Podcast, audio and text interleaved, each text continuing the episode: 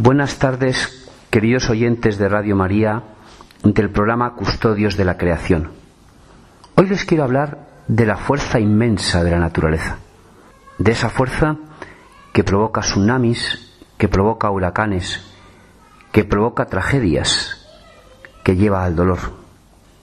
Ignacio Sánchez Cámara, el 6 de julio del 2014, hablaba sobre el dolor y decía que el dolor puede ser también el despertador de la fe.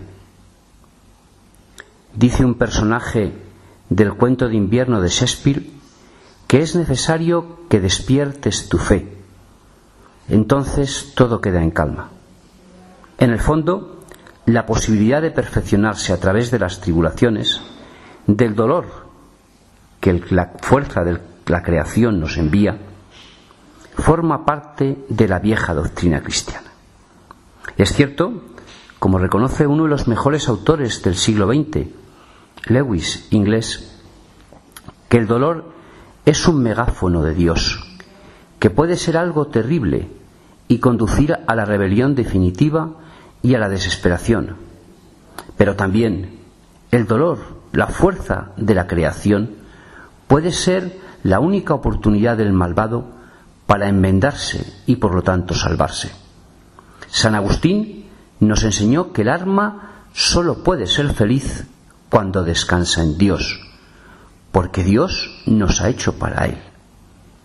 En esto consiste ser criatura, en esto consiste ser miembro de la creación.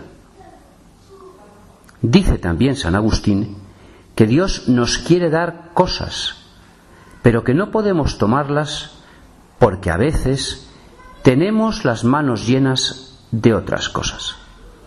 Abelardo de Armas, un laico madrileño, cantaba a Dios, al Padre de la creación, diciendo, dame unas manos vacías para que las llene solo tu cariño. En este sentido, por tanto, el dolor que nos inflige la naturaleza es un mazazo, pero que nos puede llevar, si lo sabemos encauzar, a disfrutar de la mayor de las alegrías. Nos permite sacar en los momentos de dolor lo mejor de nosotros, nuestro heroísmo, nuestras ganas de amar, nuestras ganas de perdonar, de querer, de anhelar, de gritar a Dios. El dolor, amigos, oyentes de custodios de la creación, es quizá el grito más fuerte de Dios. Y ante el dolor, ¿cuál es tu postura? ¿Cuál es mi postura? ¿Cuál es la postura? Alza los ojos, mira la estrella, invoca a María, llénate del amor de Dios. Y dile a aquel que sufre, yo te amo, te lo doy todo. En el dolor, la Madre Teresa de Calcuta permitió que el mundo encontrara las mayores fuerzas de amor.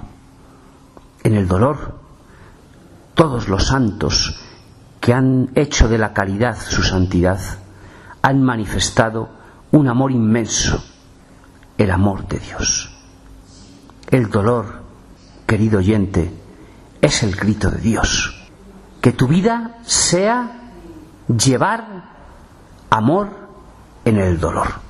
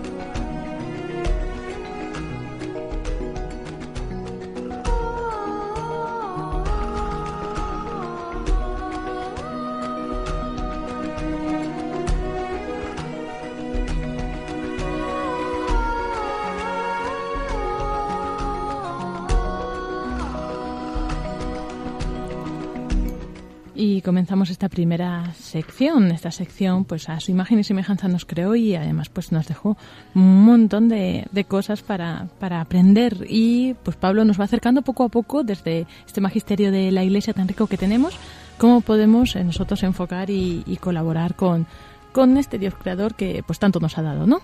Pablo, adelante. Bueno, ahora, ya, ahora ya sí me vas a dejar hablar ahora de pastores ya te dejo hablar más. Bueno, pues pensaba yo en, que a estos hombres es a los que se les anuncia un, reino de paz y eran personas que vivían custodiando a sus rebaños, a sus, a sus ovejas o a sus cabras. Y, algunas veces me he preguntado eh, qué relación tendrían los que cuidan la naturaleza con, nuestro Señor y he encontrado como varias pistas, ¿no? La primera es estos pastores que estaban cuidando de su rebaño. Yo no sé, Lorena, si, si, eh, si sabes cuando, cuando se habla de economía, esa palabra de pues el, la renta per cápita, ¿sabes uh -huh. lo que significa cápita?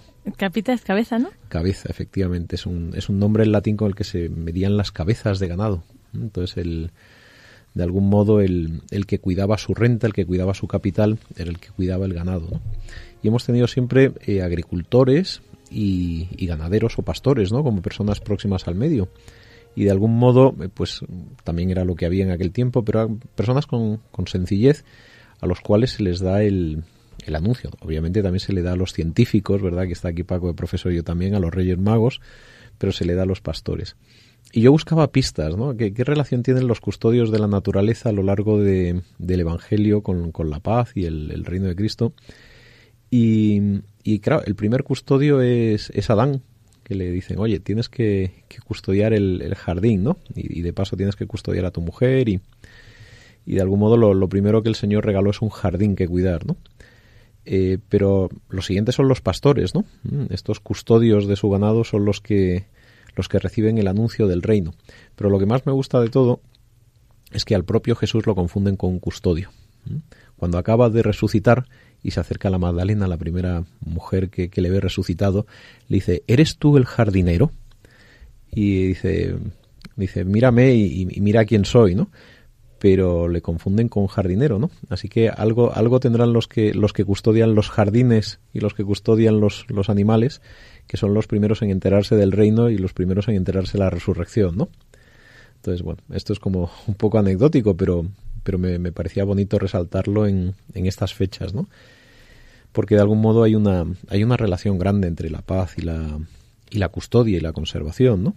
Y de hecho, eh, no es que, no lo digo yo, lo dice precisamente, como decías tú, Lorena, Juan Pablo II en, en su primer mensaje específico sobre la conservación de la naturaleza, que data de 1990, efectivamente en la Jornada Mundial de la Paz, que se llama Paz con Dios Creador, paz con toda la creación.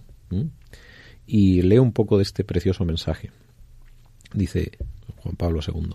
En nuestros días aumenta cada vez más la convicción de que la paz mundial está amenazada, además de la carrera armamentista, por los conflictos y las injusticias aún existentes en los pueblos y entre las naciones, así como por la falta del debido respeto a la naturaleza, la explotación desordenada de sus recursos y el deterioro progresivo de la calidad de vida. Esta situación provoca inestabilidad e inseguridad a la vez que promueve formas de egoísmo colectivo, acaparamiento y responsabilidad.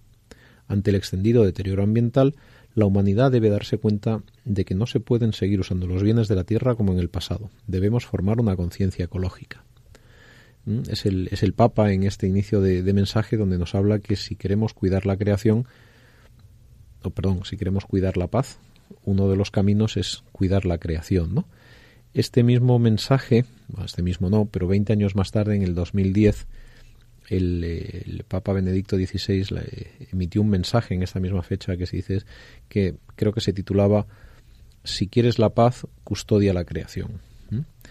Entonces tenemos ahí un, mensaje muy bonito porque la, custodia, ¿Mm? el custodiar al otro, el custodiar a, tu familia, a tu mujer, a toda la creación, a la naturaleza, nos, nos, previene, como dice el Papa, de formas de egoísmo colectivo, de acaparamiento y de responsabilidad yo siempre vuelvo a, a ese sentido del asombro, el darte cuenta que formamos parte de una, de una creación maravillosa. Es algo que te hace sentirte en, de algún modo que no, tu vida no está plenamente en tus manos. De hecho, debe estar en manos de, de quien ha ido creando las cosas en última instancia, ¿no?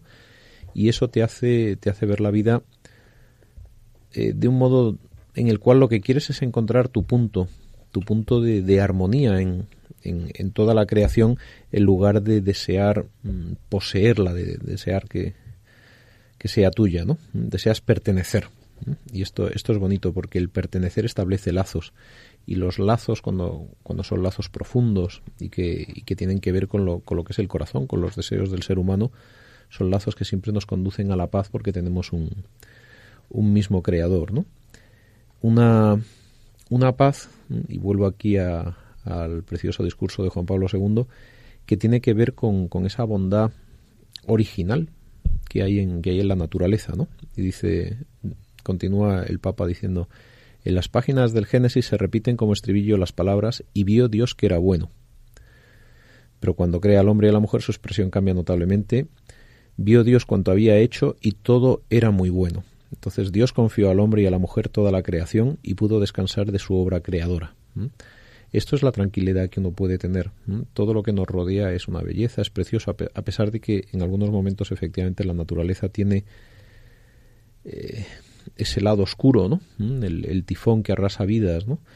Pero incluso a pesar de a pesar de ese dolor, la última palabra es este vio Dios que era bueno, al menos esa es la certeza que tenemos en, los cristianos en la fe, que incluso a pesar de ese dolor hay una, hay una bondad que lo inunda todo a través de la cual uno puede atisbar el, el, amor cristalizado que es este, este planeta en el que vivimos, ¿no? Y a partir de ahí surge nuestra, nuestra vocación, que en el fondo es una vocación única, tanto a custodiar la creación y a los otros como una vocación a construir la paz. Porque continúa el Papa Juan Pablo II, la llamada a Adán y Eva, es decir, al género humano, para participar en la ejecución del plan de Dios sobre la creación, establecía una relación ordenada entre los hombres y la creación entera. Creados a imagen y semejanza de Dios, Adán y Eva debían ejercer su dominio, ahora hablaremos de esa palabra, sobre la tierra con sabiduría y amor. Ellos, en cambio, con su pecado destruyeron la armonía existente poniéndose deliberadamente contra el designio del Creador. Hoy en día, en, este, en estas Navidades que se nos aproximan, el, como yo quisiera interpretar interpretar o, comentar este, este precioso mensaje de, del Papa es que precisamente para estar en paz con la creación, con las personas a las que custodiamos, lo que necesitamos es estar reconciliados, estar en paz con, con el Dios que se hizo niño para acompañarnos y para efectivamente sacarnos de, de, ese mal que está presente en nosotros y que también está presente en la naturaleza y que solo mm, me estoy acordando de una preciosa canción de U2 que se llama Grace, Gracia, ¿no? por, por ponerlo unos términos modernos, que solo con, con algo que nos es dado de fuera, que no alcanzamos por nuestros propios medios, con ese don de la gracia, se puede se puede seguir construyendo esa gracia que nos puede venir también por la propia contemplación de la belleza, ¿no? el, el disfrutar de esa armonía. Esa paz con, con la creación a la que estamos llamados nos invita Juan Pablo II a construirla desde, desde la paz en los corazones y en estos días desde la contemplación de, ese portal de Belén en el cual el príncipe de la paz se, se hace hombre para enseñarnos el, el, camino de la custodia, del amor, de la reconciliación y de la paz. Sí, además esto de la paz es muy interesante. Y a mí lo del pecado original y Adán me recuerda una película que vi el otro día, Lorena, con mi familia, y que se la recomiendo a todos los creyentes, que habla un poquito del pecado original. Se llama Mary's Land y es una película ideal para ir a ver con, con los niños y también pues con, con los mayores, con nuestros nietos, con nuestros sobrinitos, porque es preciosa, ¿no? Las imágenes del creador son preciosas, por lo tanto está claro que hay cine muy bueno para ver estas Navidades. Sí, yo también me estaba acordando ahora, bueno, en cuanto a imágenes de la creación hay, hay muchos, ¿no? Recordaba El árbol de la vida, una película que mucha gente le gusta y, y otros se le hace muy lenta, pero ahí sí que vienen como imágenes muy espectaculares un poco de que es la, de lo que hubiera sido, ¿no? La, la creación de, del mundo y, y muy bonito también. Y yo quería, Pablo, no sé si, si ahora te pillo aquí de, improviso, pero que nos comentaras un poco qué es la, la, teoría de las cuatro reconciliaciones también, que yo creo que un poco muestra lo que es, eh, cómo se puede conseguir esta paz que estábamos diciendo ahora. Pues es, es sencillo, realmente cuando uno mira al ser humano y mira en relación a, a lo que hay, pues uno está consigo mismo, está con los demás, está con la naturaleza y está con Dios. Son, son cuatro los elementos que uno tiene en la vida, ¿no?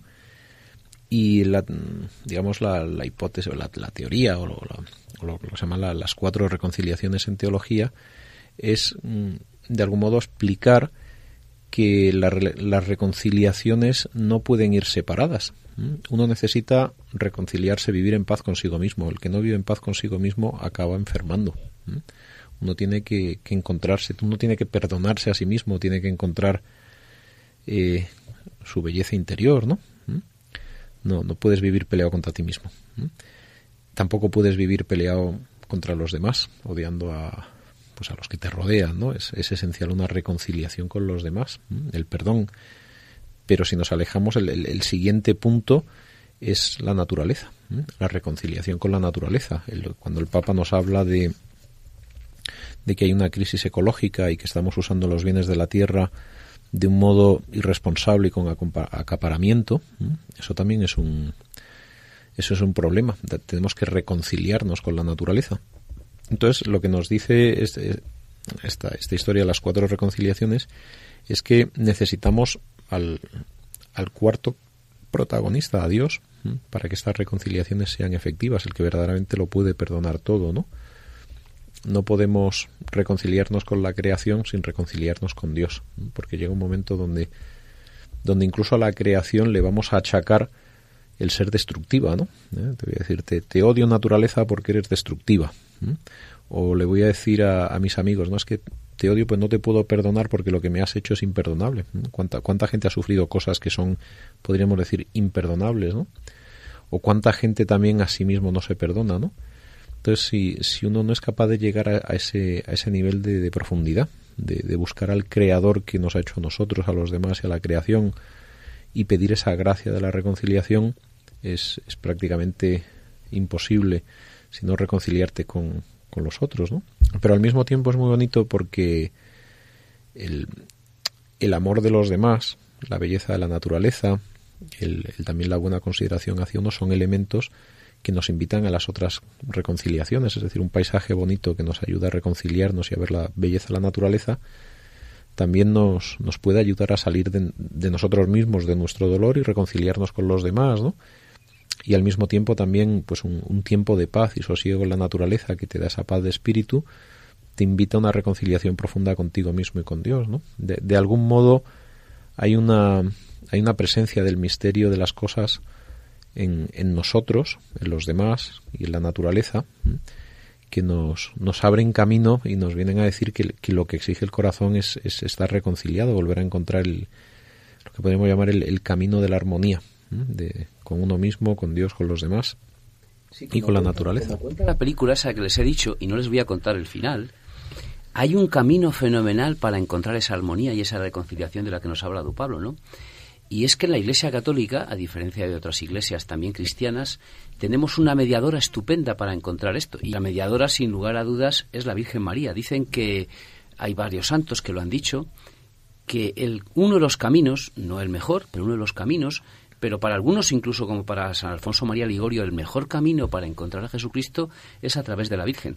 Y que nada más que deciroslo en Radio María. Mm. Es muy bonito, yo pienso en el, en el rosario que hay una advocación que es Estela Maris, ¿no? La, estrella del mar. Y a mí me gusta mucho porque una estrella en el mar es algo muy bonito, ¿no? En, un horizonte muy, muy oscuro de repente ves una estrella que brilla y es una belleza que, que te da sentido porque te dice dónde está el norte, hacia dónde vas, puedes, puedes mantener el camino, ¿no? Mm, yo creo que durante, durante siglos pues los los cristianos hemos intuido esa relación que hay entre, entre la Virgen como Madre de Dios y como, como reina, de, reina de todo lo creado y la belleza que vemos en la creación. ¿no? Yo creo que deberíamos meter una, una letanía que fuera eh, María custodia de la creación o reina de la creación, algo así, ¿no? Sí, parece ser que Juan Pablo II se cuenta, nunca se sabe esto, que, que aparte de añadir unos misterios más, pues eh, pensó alguna vez de, poner en algún, algún añadir en la letanía.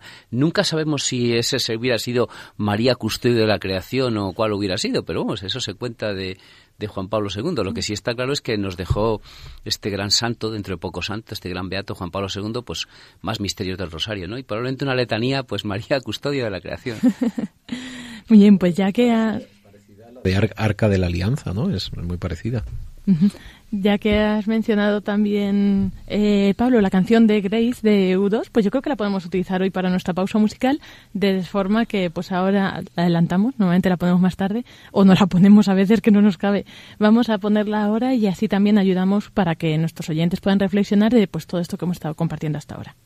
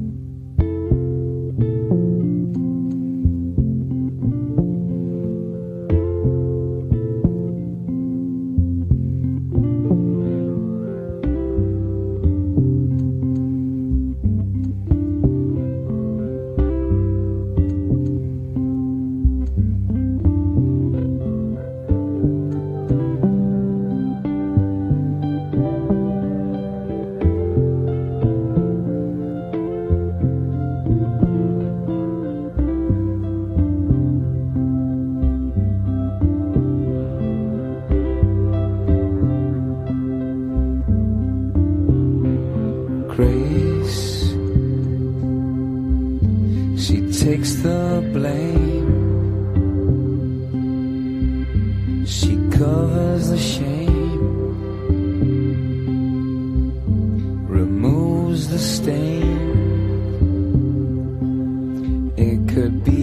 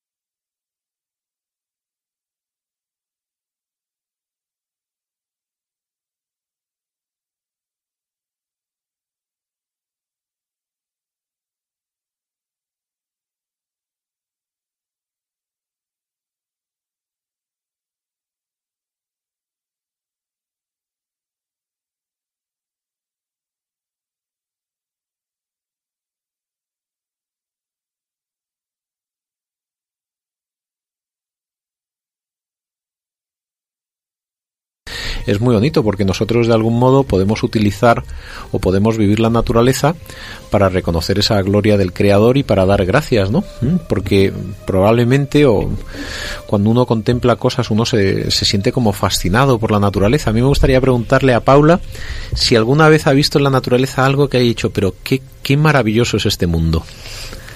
Eh, pues no sé, a mí me parece muy bonita, pero no sé especialmente cómo, o sea, una cosa. A ver, no sé, me gustan las hojas en otoño. ¿Te gustan las hojas en otoño? Y a ti, Pedro, me gustaría que me dijeras algo que cuando tú ves la naturaleza, si, si te conmueve o te dice qué cosa más chula y más maravillosa. O sea, cuando la veo es, es como me siento en otro sitio porque es, es precioso al verlo. ¿Y tú, Begoña? Pues no sé, em, en cuando hay viento y que se muevan las hojas de los árboles y ese ruido, me gusta un montón. Y Alejandro, pues ¿a ti también te gusta? estoy de acuerdo con Begoña y también porque cuando hace mucho frío y estás en el bosque te da el viento de cara. Te da el viento de cara, ¿no? Y cuando te da el viento, que, ese viento es, es, cortante, como frío, fuerte, ¿cómo es? Sí, pero también a, la vez agradable. Es agradable, es como una brisa, ¿no? ¿Mm? Entonces en la naturaleza hay un montón de cosas, por ejemplo, que nos recuerdan al soplo del Espíritu Santo, la brisa suave y agradable, aunque a veces un poco fría que te despierta, ¿no? Y dices, caramba, estoy aquí, me tengo que dar cuenta de dónde estoy y dónde está el camino, o la belleza de las hojas secas, ¿no? Y todo eso de algún modo es la forma en la que la naturaleza nos, nos eleva y, y nos hace entrar en oración como la como el incienso, como el incienso que los Reyes Magos le llevaron a le llevaron a Jesús, como diciendo tú vas a ser el que lleve nuestras oraciones al Señor, pero vas a coger cosas de la naturaleza y las vas a llevar al cielo. Oye Pablo, ¿y a ti qué te gusta la naturaleza? A mí hay una cosa que me emociona que son las bandas de gansos, que yo creo que lo he contado en algún programa. ¿Y sabes por qué, Paula? Porque a ver, ¿Cómo vuelan los gansos? ¿Quién me lo sabe decir? Vuelan en nube. Efectivamente. Y vuelan en nube porque así el, el líder se lleva todo el viento delante y los de detrás, como el viento se va, no sienten tanto. Entonces, al ser el líder que se cansa, se va al final, luego el siguiente y se van turnando. Mm, se nota que aquí hay algún deportista entre nosotros. Y si coges una V y la giras, ¿a qué te recuerda? A una, una flecha, ¿no? Muy bien. Y una flecha, cuando tú ves una flecha en la pared, ¿qué indica? Que alguien ha cazado algo. Que alguien ha cazado algo. Yo me refiero a una flecha, por ejemplo, ah. en la salida, tú tienes un cine pues y ves que hay que ir por ahí. Efectivamente, que hay que ir por ahí. Por eso los gansos me emocionan tanto, porque vuelan, son migratorios, van de un sitio a otro y además vuelan como una flecha. Y esa flecha, cuando yo la veo, me imagino como que señala al cielo. Entonces los gansos me recuerdan que estamos hechos para ir al cielo. Muchas gracias por la pregunta, Paula. La tienes bien educada, ¿eh?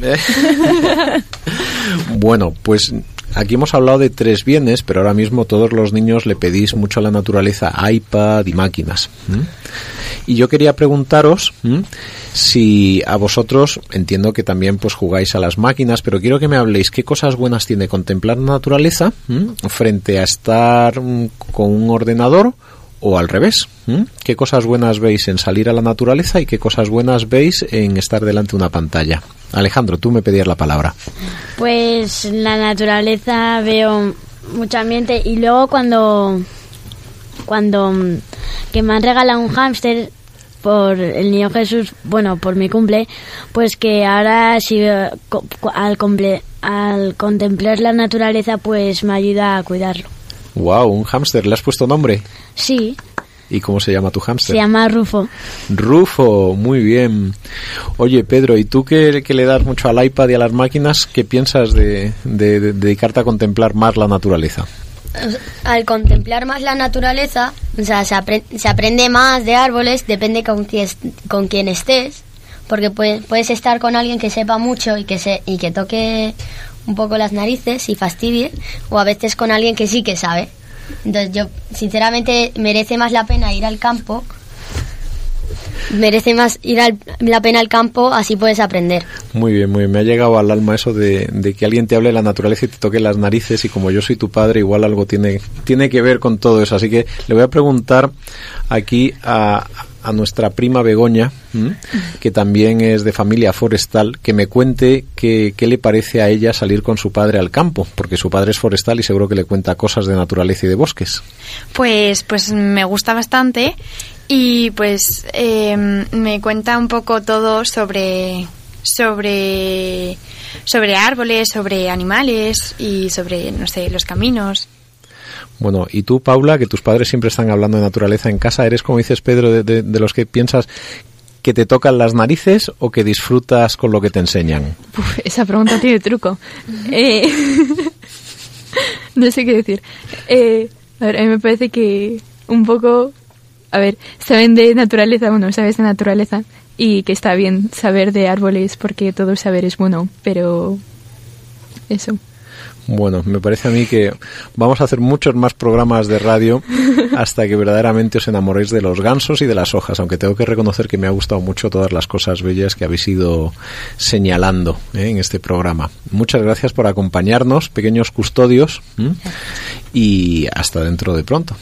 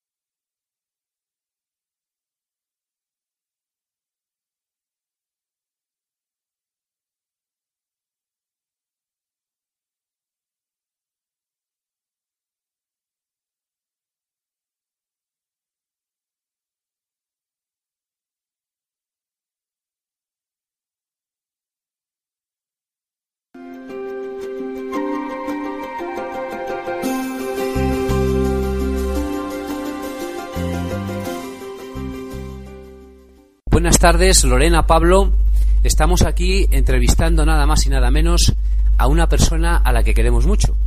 Con nosotros tenemos a doña María Ángeles Martín, que es la directora del Colegio Mayor Roncali y profesora de la Universidad Rey Juan Carlos. Ella ha hecho la tesis doctoral sobre temas de naturaleza con don Ángel Ramos en la Escuela de Ingenieros de Montes y es bióloga. El Papa Francisco, en la misa de entonización, en marzo del año pasado, nos propuso a todos los católicos del mundo y a todas las personas del mundo lo siguiente. Cuiden de la familia, cuiden de la naturaleza, cuiden a los niños, cuiden a los ancianos, custodien la naturaleza y al hombre. María Ángeles, sabemos que tú has hecho muchos libros, sabemos que has trabajado en este tema con profundidad. ¿Qué entiendes tú por custodiar la creación? Bueno, la verdad es que cuando oí al Papa Francisco justo en la primera homilía eh, que él celebró y habló sobre la custodia de la creación, bueno, en realidad de qué ser custodios, refiriéndose a San, a San José, pues la verdad es que me dio una mucha alegría porque realmente mm, en, la, en mi propio interés profesional realmente tenía que conciliar mi, mi interés científico sobre la conservación de la naturaleza y, y, mi fe y estaba justo en esa en esa clave que nos daba el Papa, ¿no? Y que también habían dado previamente otros papas. Vamos, comentando un poco la homilía y que realmente yo la, la entiendo que debe ser así, un gusto de aquel que, que sabe que ha recibido algo grande.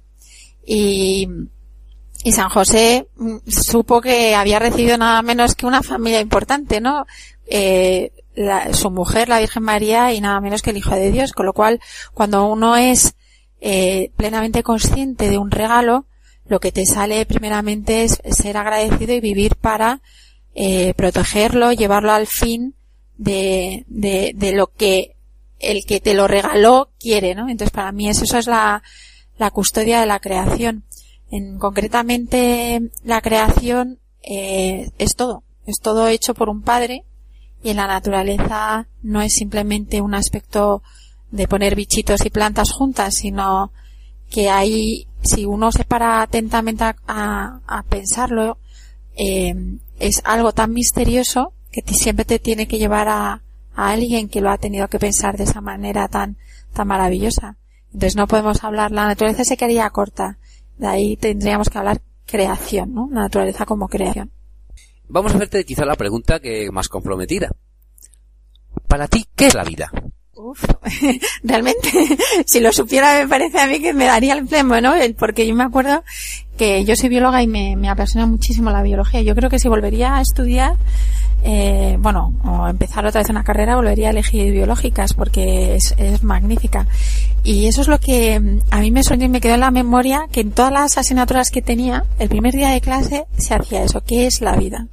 Y no subimos, y nadie, entonces se quedó así la pregunta abierta, pues uno te lo decía en la cuestión, pues eh, del origen de dos células, el otro de la genética decía no sé qué, pero cuando yo lo paraba a pensar decía es que nadie, nadie, nadie te lo decía desde el punto de vista de la ciencia, que es donde hoy estaba. ¿Qué es la vida? Es el, el misterio más grande, insoldable, por qué existe algo no nada.